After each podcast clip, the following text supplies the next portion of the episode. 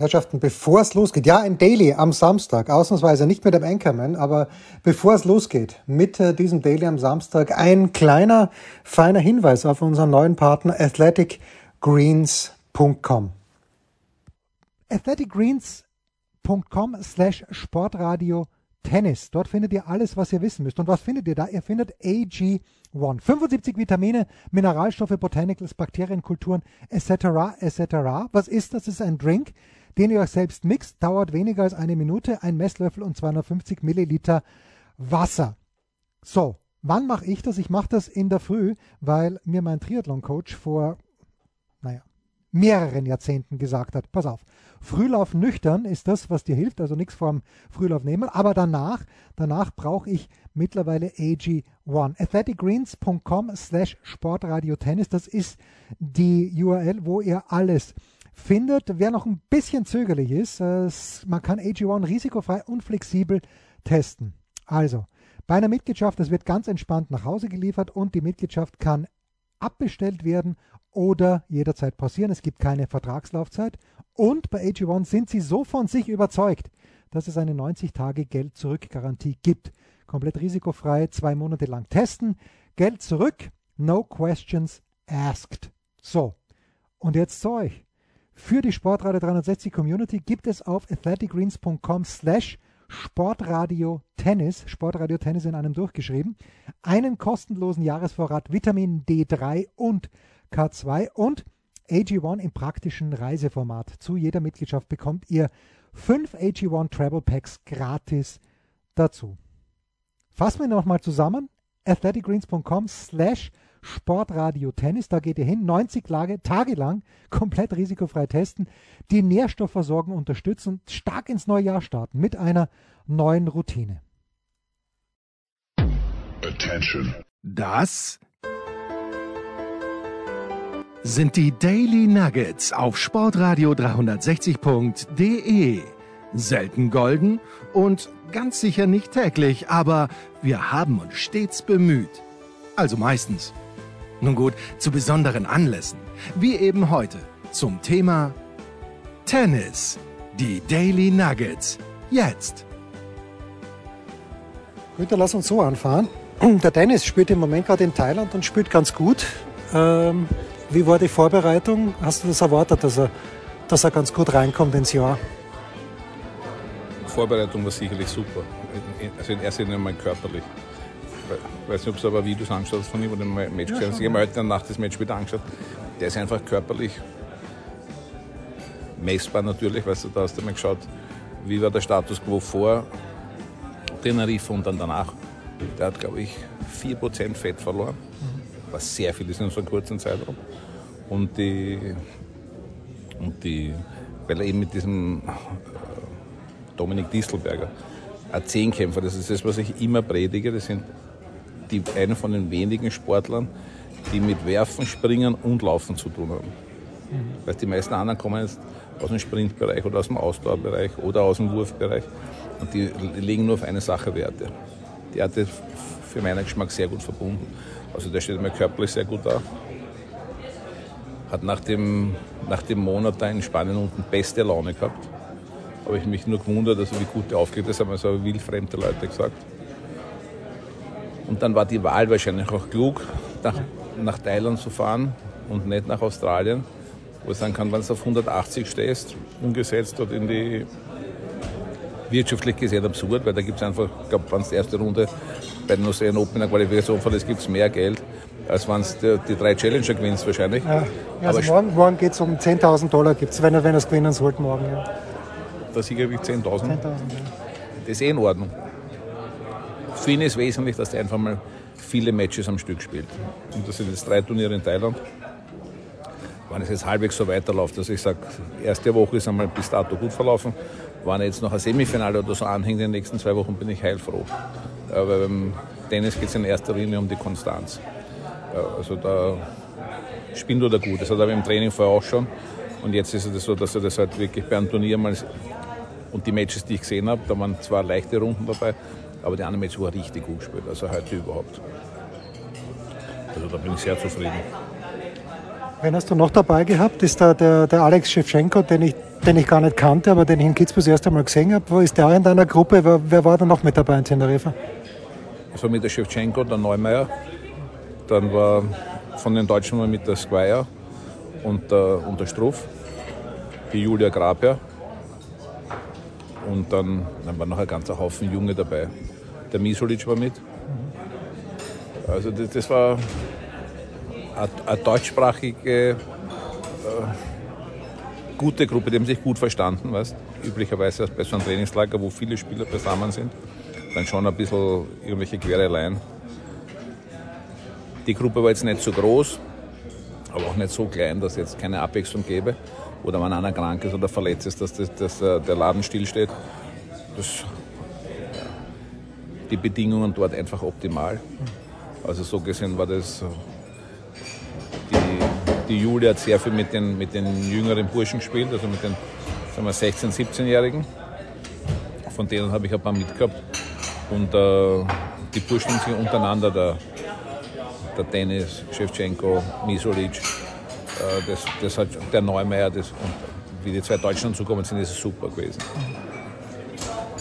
Ist es für jemanden wie den Neumeier schwierig, dass der ist gleich alt wie der Alcaraz, vielleicht ist er sogar ein paar Tage älter, Musst du so jemanden bremsen oder musst du ihm sagen, pass auf, Alcaraz ist ein Ausnahmetalent und du kannst nicht so gut spielen wie der noch? Wie, ist das Mindset von dem Neumeier? Der gut Tennis spielen kann, aber der körperlich ja ganz weit davon entfernt ist, so zu sein wie der Alcaraz zum Beispiel. Du meinst dauerhaft naja, weniger wo, wo, gut? Wie ist seine Perspektive? Also kann, kannst du ihm immer noch einreden, Step by Step? Für mich ja, weil ich meine, diese Überflieger, ich kann mir nicht einen Überflieger als, als, als Vorbild hernehmen. Also er ist körperlich einfach, äh, da spricht man immer vom biologischen Alter, ist einfach anders. Ich kenne Leute, die sind, wenn du jetzt den da drüben anschaust, der hat auch ein biologisch anderes Alter, obwohl er schon jetzt weit über 60 ist, als, als andere Leute. Also der Unterschied in den Jugendlichen zwei, drei Jahre ist natürlich noch viel eklatanter. Und ich halte den, der ist nicht vergessen, der war sehr lange noch zu Hause hat dann, jetzt ist er glaube ich zwei Jahre in der Südstadt, ein Jahr davon war beim Heer. Also was jetzt auch nicht mehr verlierst, dann ist er reingefallen in die Corona-Zeit.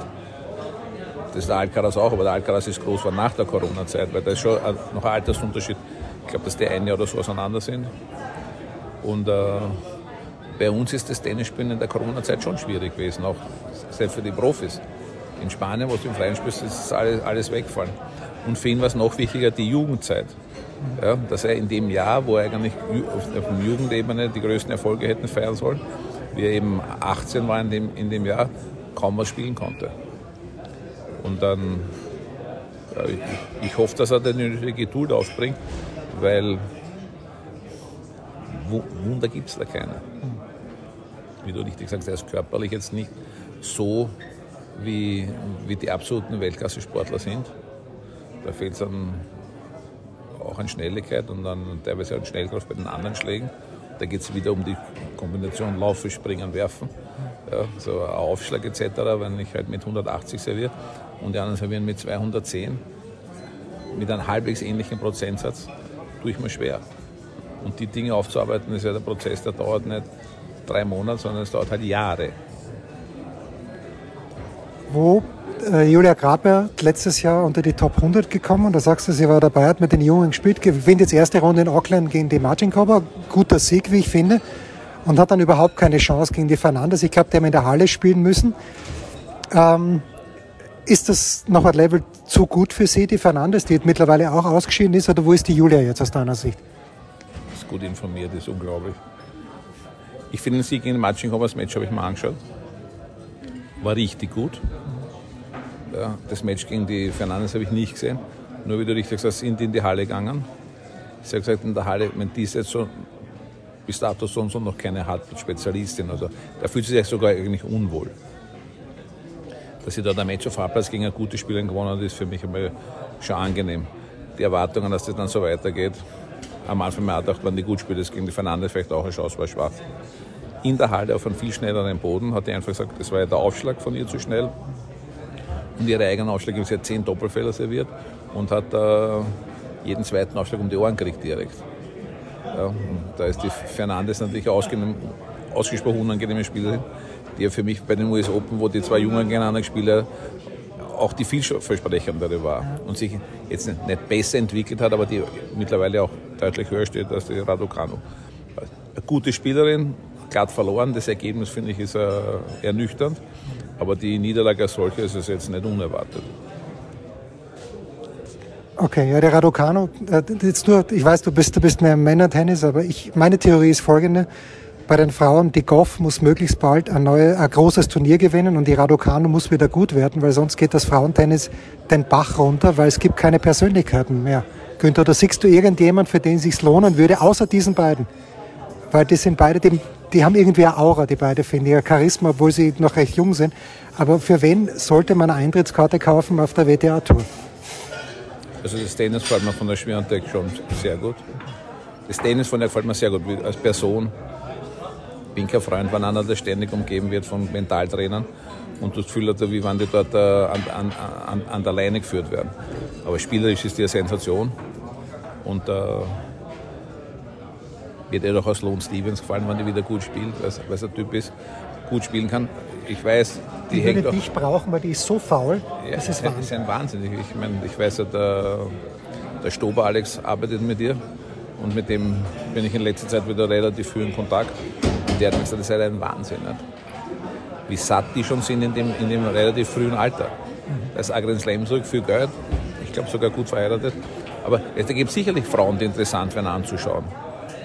Und ich beschäftige mich aufgrund von der Grabe natürlich wesentlich mehr wieder mit dem Damen-Tennis, als ich das vor zwei Jahren gemacht habe. Auch wie ich mit der Svitolina trainiert war, habe ich mir das sehr genau angeschaut letztes Jahr, wenn ich da in Rom und bei diesen Turnieren eben war und gesehen habe, wie die spielen.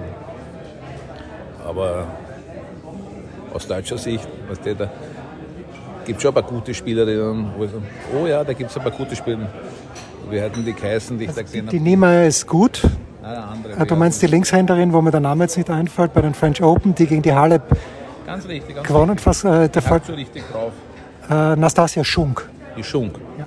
Die Schunk, solche Leute. Ich glaube, die Schunk trainiert jetzt mit, mit, mit, mit Ibrahim, mit, mit Ibrahim ja, ja. mit Bene. Und äh, das sind schon Sachen, wo ich mir dann was erwarten könnte. Ich spiele auch attraktives Tennis. Aber wie du richtig sagst, weißt du, also, das wird immer ein Problem sein. So eine, eine Ära, wie durch beide Williams-Schwestern, muss man sagen. In erster Linie redet man nur mehr von der Serena, aber die Venus halt auch. Ist ein Wahnsinn, dann einen, einen Übergang in die nächste Generation zu finden. Der wird nicht von einem Tag am anderen gehen. Der wird jetzt einmal vielleicht ein halbes Jahr, Jahr, zwei Jahre so ein bisschen das Ganze vermeintlich langweiliger sein. Und dann wird sich das sicherlich wieder mal auftun. Ja, ich weiß jetzt nicht, was in Europa ist. Ja, ein paar Spanierinnen, die ganz gut. Aber Superstars schaffen wie eine, wie eine Williams, kannst du nicht am Reißbrett. Da muss viel, viel zusammen, so wie Alcaraz, da passt jetzt auch wieder viel zusammen. Weißt da fallen die großen Spieler raus und der steigt direkt mit einem Grand Slam-Sieg ein. Ja, jetzt ist nur die Frage, kommt der zweite Grand Slam gleich jetzt? Oder wird man sehen, wie es sich gegen einen Djokovic tut. Das habe ich schon in Salzburger Nachrichten gefragt. Das ist das, wo ich sagen kann, ist er schon auf dem Niveau wie ein Djokovic, ist er auf einem Niveau von einem, ich sage noch einmal, Zwerge vom Team, wenn die in Höchstform sind. Ja. Der Rest hat ein bisschen nachlassen bei den Herren. Was ist bei den Herren so aufregend interessant? Alcaraz ist, Alcaraz ist äh, ein Naturereignis wieder. Ja. Aber man, dann schaut man, Ruth, der ist Nummer zwei. Ja. Der Nadal ist Nummer drei in der Welt, wenn wir es durchgehen. Schon wenig interessant. Nummer vier ist. Äh, ist das der Medvedev oder? Ja, Djokovic Tsitsipas. ist ich, im Moment vier, aber Tsitsipas, Ich glaube, Tsitsipas ist vier, Djokovic ist fünf. Djokovic ist kein Thema, ja, der wäre ja Nummer eins. Hätte auch höchstwahrscheinlich die US Open gewonnen, hätte er mitgespielt. Ja, dann wäre das auch wieder anders. Also der hat einen richtigen äh, Glücksgriff gemacht. Wie du richtig sagst, wenn eine wenn ein Goff oder wenn die Raducanu nicht so deppert gewesen wäre und nach den Dings, wäre die ein Superstar schon. Aber wie viele Fehler kann ein Mensch innerhalb von zwei Jahren machen? Ist unvorstellbar. Also aus meiner Sicht und aus der Ferne das zu beurteilen, ist immer heikle Geschichte. Also man kennt ja nicht, aber wenn einer so oft einen Trainer wechselt, ja, zu einem Zeitpunkt, wo ich meinen größten Erfolg hatte, ist einfach vertrottelt. Und ich bin kein Freund von Trainer, nicht weil ich selber Trainer bin, sondern weil ich weiß, wie wichtig es ist, dass man einen Spieler gut kennt und umgekehrt. Das hat weitaus mehr Vorteile als Nachteile, weil diese, es sind ja meistens nur Veränderungen, aber im seltensten Fall Verbesserungen. Die, die, die, die führen gerade bei, bei, in Einzelsportarten nicht zum großen Erfolg, weil das ist, das ist relativ klar vorgegeben, mit welchen Mitteln Sportler erfolgreich sein können, müssen oder werden. Ja, das, je nachdem, in welcher Altersklasse das sind. Du weißt genau, wenn einer 25 oder 30 ist, den werde ich nicht mehr umwandeln in einen Ausschlagwollespieler, wenn er ein, Grundlinienakrobat ist. Ja, und das passiert da nicht. Jetzt warst du ja gerade beim Dominik jemand, der mein Eindruck war, wo du gesagt hast, der Dominik soll so viel spielen als möglich, weil er die Matchpraxis braucht. Jetzt habe ich den Eindruck, dass der Ferrero mit dem Alcaraz fast das Gegenteil macht. Der, der versteckt den ja fast. Der spielt jetzt nächste Woche Couillon, drei Tage äh, Exhibition, hat aber kein Vorbereitungsturnier gespielt. Ist das aus deiner Sicht eine Vorsichtsmaßnahme, glaubst du, weil er doch schon ein bisschen Verletzungen gehabt, der Alcaraz?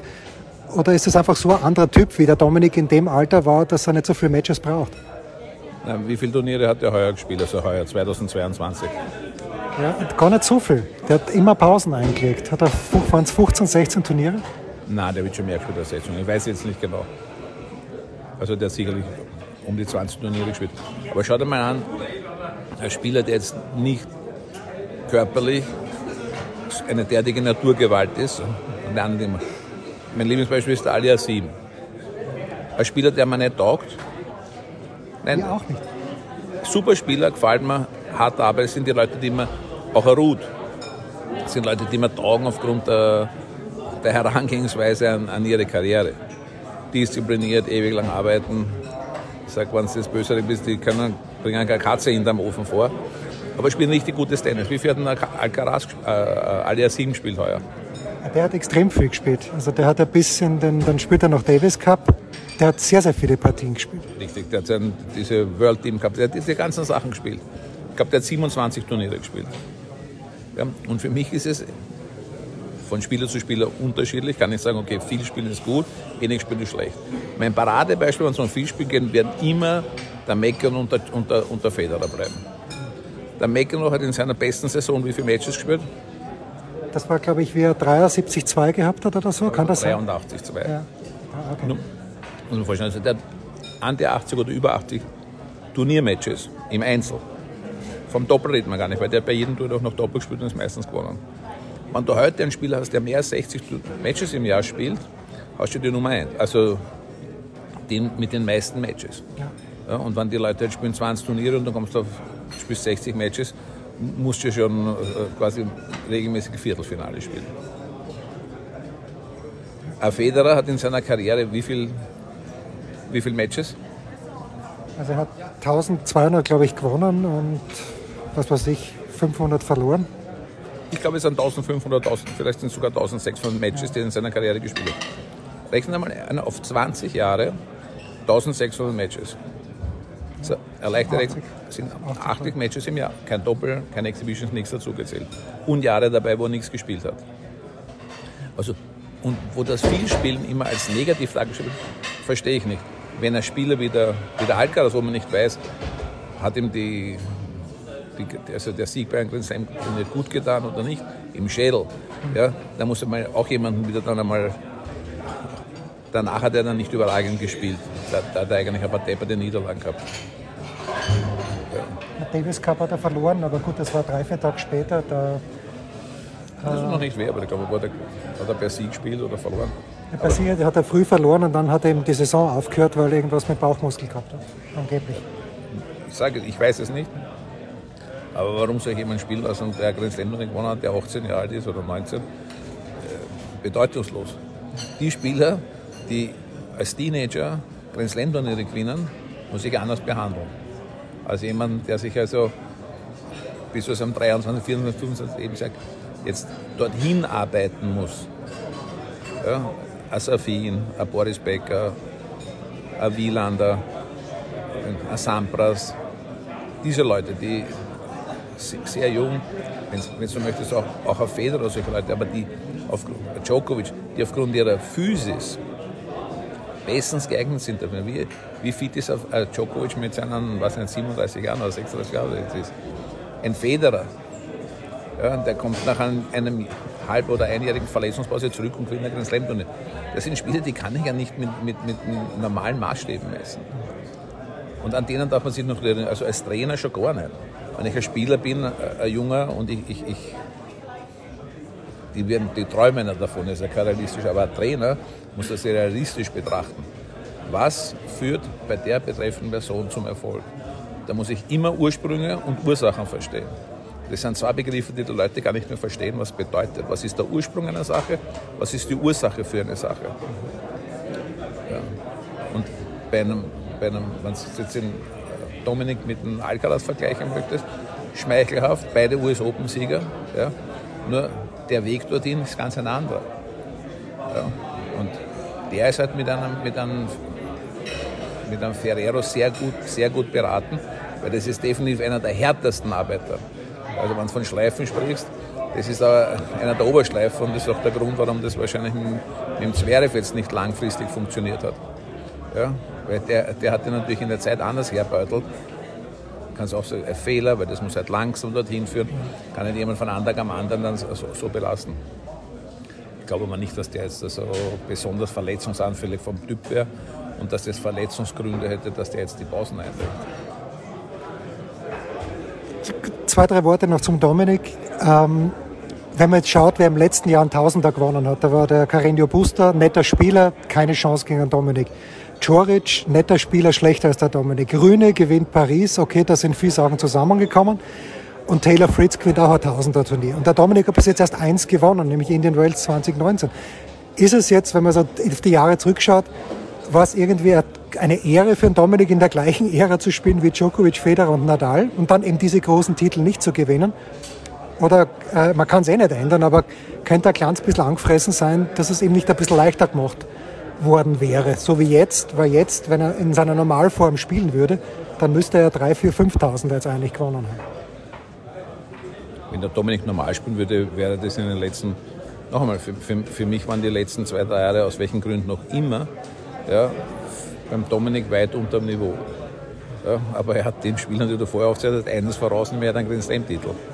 Ja, und er war mehrmals im Finale von, von anderen, also das darfst du nicht vergessen. Und die, die, die mit der Konstanz, mit der der Dominik seit 2016 auf Sand gespielt hat, ist für mich auch beeindruckend. Und eine Ehre, mit großen Spielern gleichzeitig zu spielen. Ich glaube, dass dem Spitzensportlern die Ehre, mit dem am Platz zu gehen, wurscht ist. Die wollen gewinnen, auch, auch wenn die jetzt die, ihre Allzeitgrößen da verehren und bewundern. Aber der Dominik hat die Leute alle zu ihren Glanzzeiten geschlagen. Weißt du? Jeden von denen. Auch bei großen Turnieren, das darfst du nie vergessen. Ja, also das ist etwas, wo ich dann, der hat angefangen, in Italien hat er geschlagen, das erste Mal, glaube ich, in Buenos Aires oder bei irgendeinem Turnier. Ich weiß nicht, wo das war. In, ja, war 7-6 im dritten, glaube ich. In Süd, ich weiß, ja, Buenos, Buenos Aires. Aires. Das war, wann war das? 2016. Ja, und da waren die in, in Top-Verfassung. Er hat dann Federer auf Rasen geschlagen. In, in Stuttgart. In, in, Stuttgart im Semifinale, weißt, nicht, nicht in der ersten Runde oder wo. Das sind alles Dinge, wo ich sage, die können für mich anders bewertet. Für mich dauert um eine Veränderung bei einem Sportler, also bei einem Tennisspieler, eine klar erkennbare Veränderung, Verbesserung oder Verschlechterung zu erkennen, dauert zwischen 12 und 18 Monaten. Ja. Und dann geht es langsam bergauf oder, oder, oder langsam bergab. Konstant und mit einem, würde sagen, mit einem, mit einem jeden klar erkennbaren Ausmaß. Einer ist, pass auf, Spiel keinen Spin mehr, weil den kannst du nicht wie im schnellen Slice, das, dann kannst du den Ball dreimal öfter reinspielen und der gewinnt ein, zwei Matches mehr, ist das bedeutungslos. Aber eine wirkliche Verbesserung, dass einer physisch klar besser ist, ja, ist das ein, ein, ein langer Zeitraum. Außer er war schon einmal dort. Ja, dann geht es weiter wieder schneller. Runter geht es für alle relativ gleich schnell. Und schaut mal die Leute an, die längere Zeit nichts machen. Das ist schwierig, schwierig, schwierig. Ein, äh, ein Federer hat den wir jedes Mal bei jedem Interview anführen, aufgrund von Pierre Paganini nie, nie seine physische Qualität eingebüßt. Nie. Hat er nicht laufen können, hat er für den Oberkörper was gemacht, hat er für den Oberkörper was gemacht, hat er für die Achse was gemacht. Er war immer fit, der ist gekommen und hat sich bewegt wie ein Ballerina. Und weißt du, wie lange es dauert, dass, dass sich der so bewegt hat? Das ist ein, ein, Zeit, ein Prozess, der über, über zig, zig, aber der arbeitet mit dem seit er 15, 16 ist. Und am Anfang habe ich mit dem gesagt, der wird nirgends Rennen nicht gewinnen, weil der Konstanz und das Ganze, immer die gleichen Geschichten. Der hat gearbeitet wie ein Ochse. Und wenn du aufhörst mit, mit der Sau, hat er den Paganini jemals gewechselt? Nein, nein. Nie. Ja. Heute noch. Eines habe ich noch, Günther. Äh, meine Theorie ist, es gibt ganz, ganz wenig Spieler, die den Djokovic Best of Five beim Grand Slam Turnier schlagen können, vom Können her, und die sich zweitens zutrauen. Da ist der Dominik einer davon. Ich bin mir allerdings, ich glaube nicht, dass der Dominik vom Kopf her wieder dorthin kommt, dass er auf den Platz geht in Melbourne im Viertelfinale und sich denkt, ich kann das Match heute gewinnen. Ich sehe den Zverev, wenn er, äh, wenn er gesund ist und vielleicht den Alcaraz, aber sonst niemanden. Wen siehst du noch, der wirklich an Djokovic, wenn er, Normal, wenn er sich nicht selber schlagt, was er manchmal macht, aber weniger bei Grand Slam Turnieren, wer kann jemanden wie Djokovic vom Können her und vom, von der Birne her schlagen? Von den noch aktiven sicherlich der Nadal, wo das Fragezeichen momentan ist, wie der körperlich beieinander ist. Me meines Erachtens glaube ich, ich glaube, dass ein, einer wie der, wie der Rune, ja, wenn der so drauf losspielt, sicherlich das Zeug hat, weil wenn es den im Finale von, von einem Tausender schlagst, einer, der nie mehr erwähnen will, ist der Shapovalov. Das ist einer, der mir extrem taugt, extrem gefährlich ist. Ja, also Best of Five. Vielleicht schlagt er nicht in fünf Sätzen, aber den kann er in drei oder vier schlagen, weil der einfach außergewöhnlich gefährlich spielt. Die restlichen Spieler, ich weiß nicht, bei den Italienern, die da dabei ist, der Amusetti hat ganz gut gespielt gegen Djokovic in, äh, in Paris. Hat aber in, in, in, Paris hat dann verloren, aber es war eine gute Vorstellung. Der hat sich halt auch jetzt nicht so sprunghaft entwickelt wie, wie Alcaraz. Und zum Dominik noch, wenn der Dominik in Australian Open im Viertelfinale ist und dort gegen Djokovic trifft, glaube ich, dass er sich wieder zutraut zum Beispiel. Ja, da ist die Frage, kommt er da ins Viertelfinale jetzt schon beim ersten Antreten wieder? Würde das soweit kommen und die spielen dort gegeneinander, dann, dann, also dann traut sich der Dominik selber definitiv wieder zu. Das waren die Daily Nuggets auf sportradio 360.de. Ihr wollt uns unterstützen? Prächtige Idee! Einfach eine Mail an steilpass at sportradio360.de schicken und ihr bekommt alle Infos. Und versäumt nicht die Big Show. Jeden Donnerstag neu.